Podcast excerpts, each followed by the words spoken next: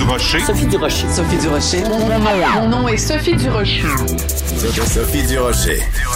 Des opinions éclairantes qui font la différence. Cube Radio.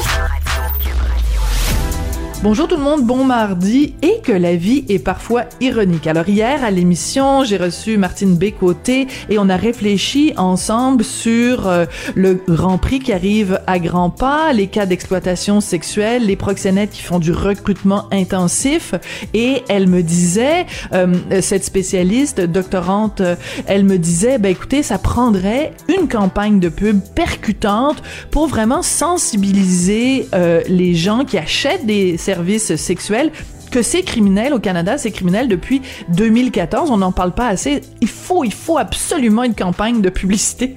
Et aujourd'hui, j'ouvre mon journal de Montréal, journal de Québec, et qu'est-ce que je vois? Offensive sans précédent pour contrer la prostitution au Grand Prix du Canada. C'est la première fois il y a une campagne de publicité et vous avez peut-être vu euh, les images, elle est très bien faite euh, cette campagne.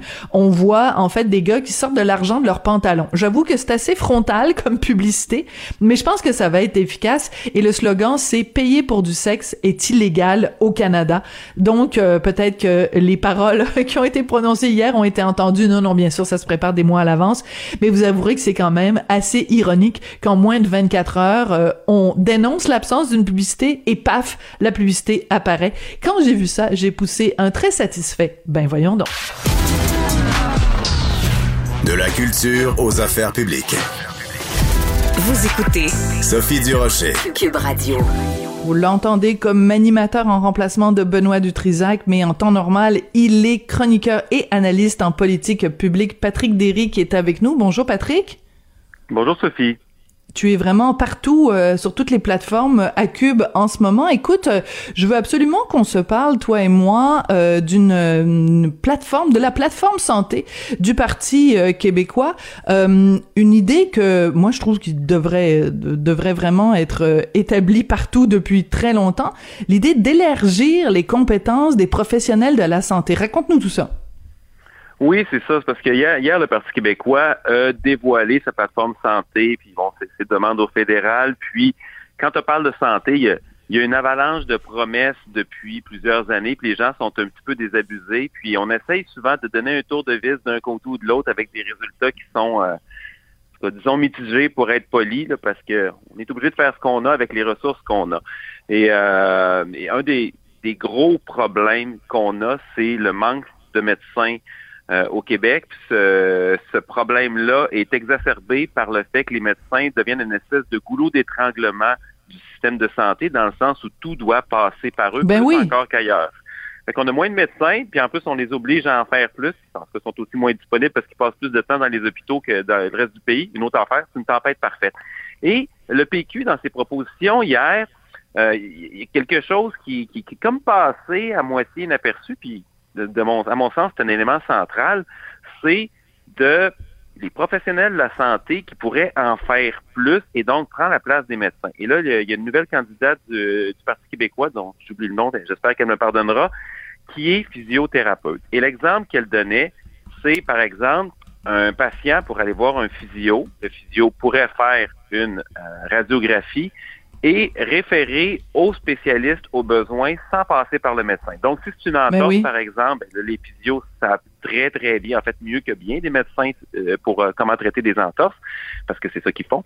Et si jamais il y a une fracture, ben là, parfait, on va directement à l'orthopédiste et on saute l'étape euh, du, du médecin de famille. Et ça, ça a l'air absolument banal, mais il y a une espèce de blocage dans notre système de santé. C'est pas juste pour les physios en passant. Les, mm-hmm. euh, les, les, infirmières, les infirmières praticiennes, les pharmaciens, quoi que ça, c'est quand même pas mal amélioré. Les chiropraticiens, ils sont tous pas formés pour faire un certain nombre de choses, mais quand ils arrivent dans le système de santé, leur champ de pratique est restreint parce qu'il y a des actes qui sont réservés aux médecins, même si tous ces professionnels-là sont capables d'en faire plus.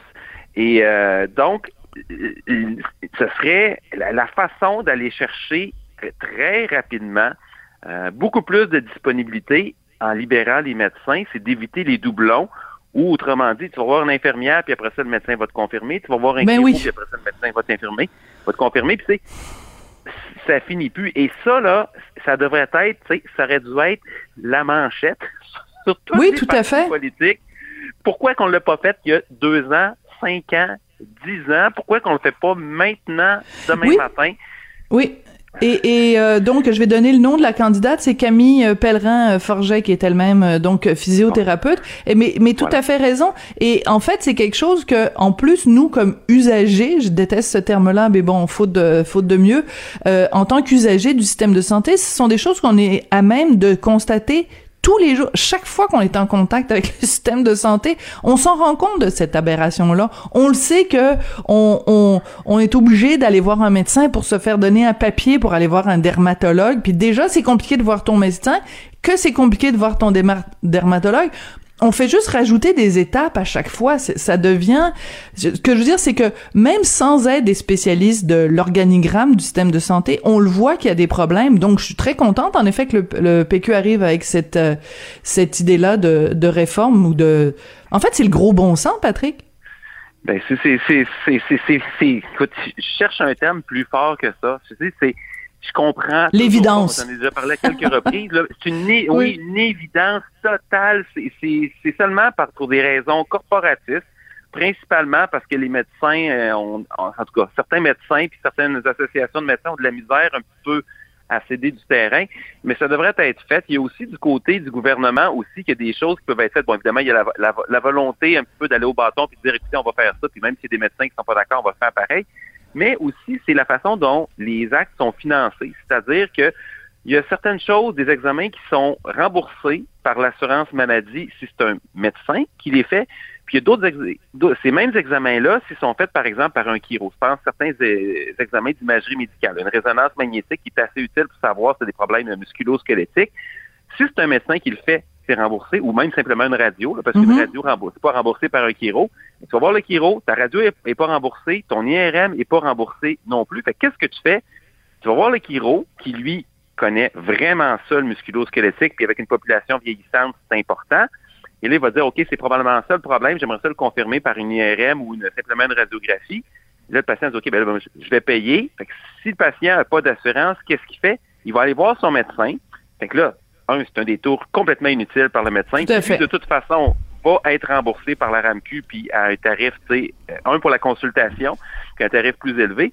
Puis en plus de ça, tu as tout l'historique à faire parce que ton médecin de famille, là, il y en a plusieurs qui vont l'admettre, là, c'est pas nécessairement des spécialistes de problèmes mécaniques, par exemple. Ils s'en Oh. remettent. Ben oui, c'est pour ça que ce sont des généralistes. Et c'est pour ça qu'il y a des généralistes et qu'il y a des, des spécialistes. Donc, on comprend bien que de toute façon, euh, ça fait partie du, du donc du plan de santé du PQ. Et j'aime beaucoup cette citation euh, justement d'une des candidates euh, du PQ qui travaille dans le système de santé, qui a dit ben au pire prenez-les nos idées. Nous on propose ces idées-là parce qu'on trouve que ça Ben c'est oui. du gros bon sens puis ça peut aider le système. Donc au pire, même si euh, je veux dire prenez-les ces idées-là parce que notre intérêt à nous c'est que le Québec euh, fonctionne mieux avec son système de santé aussi. Patrick, je voudrais qu'on passe au deuxième sujet. Euh, tu as fait le tu fais le lien entre différents euh, éléments, différentes euh, valeurs, euh, différents programmes au Québec pour poser la question est-ce qu'au Québec on est si progressiste que ça? J'ai très hâte de t'entendre là-dessus. Oui, ben en fait, je me demande si on le lit encore parce qu'il y a des choses qui deviennent une espèce, tu sais, qui sont répétées tellement de fois qu'on finit par les prendre pour acquis, qu'on les remet plus en question. Puis là, c'est comme un état de fait. Le Québec, on est l'endroit le plus progressiste au pays parce que, parce que, parce que. Puis c'est vrai qu'on a été à l'avant-garde pour plusieurs programmes sociaux. Par exemple, euh, pour le, le- le régime de, con- de congés parentaux, le Québec est encore seul à ce jour au Canada pour avoir un programme distinct de celui de l'assurance Mhm. chômage.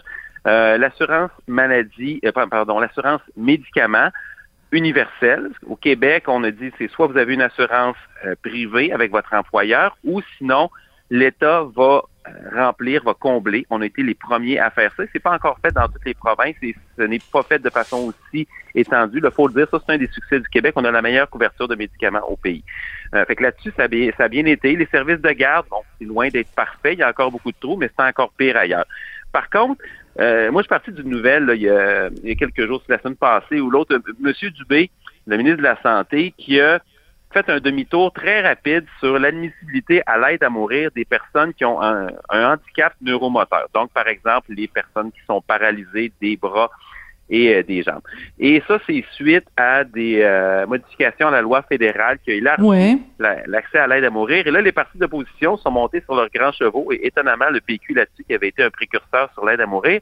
Avec Véronique Yvon, oui. Avec Véronique Yvon, qui a fait un travail extraordinaire. Et là, oups, le Québec, à cause du retrait de cette, euh, de cette possibilité-là, on devient soudainement la seule province au pays où les gens qui sont, qui sont atteints d'un handicap très, très grave, qui ne met pas leur vie en danger, mais qui peut quand même les faire souffrir, puis ça se peut qu'il y en ait assez. là, le Québec, on est le seul endroit où est-ce qu'on n'a plus le droit pour ces personnes-là hmm. d'avoir accès à l'aide à mourir. Et là, je me demande, y a-t-il une tendance? Parce que tu regardes, par exemple, le cannabis. Le Québec est la seule province où ça prend 21 ans pour acheter quelque chose de légal. Partout au pays, c'est 19 ans, puis en Alberta, chez des soi-disant rednecks, c'est 18 ans. Ben oui, c'est bizarre, ça. C'est bizarre, hein? Puis qu'est-ce qui s'est passé? C'était 18 ans. Et là, la CAQ est arrivée au pouvoir. Et là, M. Legault, lui, il aimait pas ça. Il a dit qu'il aimerait mieux que ça soit 25 ans. Puis finalement, il a envoyé son, euh, son ministre délégué à la Santé, M. Carman, pour dire, OK, ça va être ça va être 21 ans. Mais le premier ministre, lui, il pense que personne ne devrait prendre de drogue en bas de 25 ans. Euh, euh, c'est pas, ben, premièrement, c'est pas réaliste. Puis deuxièmement, c'est paternaliste. ben, oui, d'aplomb. Puis en plus, ce que ça fait, c'est que je veux dire, l'interdiction, la prohibition, que ce soit pour l'alcool ou les drogues, ça n'a jamais fonctionné. Il faut le dire, là. Jamais. Les gens s'organisent pour avoir le produit pareil. C'est juste, ils vont aller voir le crime organisé à la place. on n'est pas vraiment plus avancé. Puis tu mets ça en contraste avec la Colombie-Britannique qui, elle, vient d'annoncer pour l'an prochain la décriminalisation de la possession personnelle des drogues dures. ça, c'est drôlement... Oui, oui. Ça, c'est drôlement intéressant. Ça veut dire que, bon, quand c'est pour euh, possession personnelle, c'est-à-dire que pas si tu, te promènes avec 20 euh, kilos de, de coke dans le coffre de ton... Voilà. C'est ça, c'est consommation euh, personnelle. Pour les drogues dures, ça, j'avoue que euh, la Colombie-Britannique m'impressionne drôlement. Euh, c'est très intéressant. L'autre exemple aussi, bon, t'as donné l'alcool au volant, qui est pas le même que, que partout. Moi, je trouve que cette réflexion-là est extrêmement euh, intéressante. Patrick, va falloir qu'on y revienne parce que en effet, il y a comme une petite tendance ici où on a, on, on, on se pète les bretelles en disant, bon, on est beaucoup plus euh, cool, euh, beaucoup plus chill. Je fais des blagues évidemment euh, que les autres provinces, mais finalement on est plus restrictif et plus paternaliste. Écoute, le troisième sujet dont on sauf, sur l'alcool, tu permets en 30 secondes, c'est que le Québec est le seul endroit au Canada où on peut conduire à 0.08 partout ailleurs, c'est 0.05, puis même 0.04 en Saskatchewan. puis si tu regardes l'Europe, c'est la même chose. Fait que là, c'est, on peut, je dirais pas qu'on peut conduire une bière entre les deux jambes, mais là, on va dans, l'autre sens. C'est-à-dire, on est dans, une On est trop permissif. Ouais, ou en tout cas, on est encore dans les années 70, là, si on veut. Oui, oui, on n'est pas assez. Euh, oui, c'est ça. On est, on est, on n'est pas assez conservateur. En fait, dans certains dossiers, on est trop conservateur, et là, on, on ne l'est pas, on ne l'est pas assez. Euh, les maisons des aînés, euh, tu m'écris, euh, on fonce dans un mur. Comment ça, on fonce dans un mur, Patrick? Ben, c'est, ça, ça, ça, va pas bien, puis ça va pas vite. En gros, là, la population vieillit beaucoup plus vite, et le nombre de places en demande augmente plus vite que ce qui est en train de se faire. on devait, normalement, la, promesse initiale euh, du gouvernement, c'était que les maisons devaient ouvrir en 2022, 2600 euh, places. Finalement, ça va être euh, réparti jusqu'à l'automne 2023 parce qu'on a de la misère à construire, parce que on manque de personnel. Évidemment, bon, ça coûte plus cher, ça, c'est pas la faute au gouvernement actuel, c'est la pandémie avec tout ce que ça, que ça a entraîné. Euh, mais c'est pas ça le, plus gros problème. Le problème, c'est qu'on avait déjà 3800 aînés qui attendent sur une place. Ça, c'est ceux qui sont inscrits, qui attendent une place en CHSLD, parce qu'il y, en a qui, qui essayent sans doute même pas de s'inscrire. On va avoir besoin, attache ta sucre, de 20 000 places de plus d'ici 2028. 2028, c'est demain matin. Donc, autrement dit, là, pour faire des chiffrons, on va avoir besoin d'à peu près 25 000 places d'ici six ans. Puis en passant, là, ce que je viens de mentionner, c'est les, projections du ministère de la Santé. Donc, c'est les propres évaluations du gouvernement. C'est ce qui s'en vient. C'est ses propres chiffres. 25 000 places d'ici six ans. Et là, qu'est-ce qu'on vient livrer? 2500 places en 5 ans. Donc 10% de la demande. 10% de la demande. Il n'y a, aucune façon qu'on va finir par, par y arriver. Et euh, il y a un rapport du pôle HEC Santé qui fait des, des, trucs très intéressants en santé, qui dit en gros le, modèle est difficilement soutenable. La vérificatrice générale prédit que si on ne change rien, les aînés en grande perte d'autonomie n'auront pas tous accès à des soins. Fait que là, on parle pas de patients sur civière à l'hôpital, on parle quasiment de patients sur euh, sur civière dehors à côté d'un CHSLD. C'est un peu caricatural, mais c'est vers quelque chose comme ça qu'on s'en va. Et, ben, moi, je trouve que tous les exemples que tu nous donnes, ça montre que le modèle québécois fonctionne parfaitement. Je sais pas pourquoi les gens critiquent, ça va tellement bien au Québec. On l'a l'affaire. On l'a l'affaire. Ça va bien. On est bon. On fait les choses de la bonne façon. On est fiers. On est fiers, puis oui, on est fiers. Et la main droite, c'est parfaitement ce que fait la main gauche. Tout ça, et travaille ensemble, la main droite et la main gauche. Et boboy. C'est décourageant. Merci beaucoup, Patrick. Et euh, ben écoute, ça a été euh, un plaisir euh, de te parler. Je rappelle que tu es analyste en politique publique et que ces temps-ci, tu occupes aussi le créneau du midi sur les ondes de Cube Radio. Merci beaucoup, Patrick ça fait plaisir, Sophie. Toujours, toujours agréable de te décourager un petit peu. oui, t'es un petit peu sadique finalement, Patrick Derry. Hein? Tu dis ah moi je vais. Sophie est de bonne humeur, elle s'est réveillée, euh, a pris ses deux petits cafés, elle est de bonne humeur, ça va bien, un grand sourire sur le visage. Tiens, je vais lui envoyer une chronique entre les dents où je vais lui parler de tout ce qui est tout croche au Québec. C'est, on a l'impression que c'est ton objectif, toi.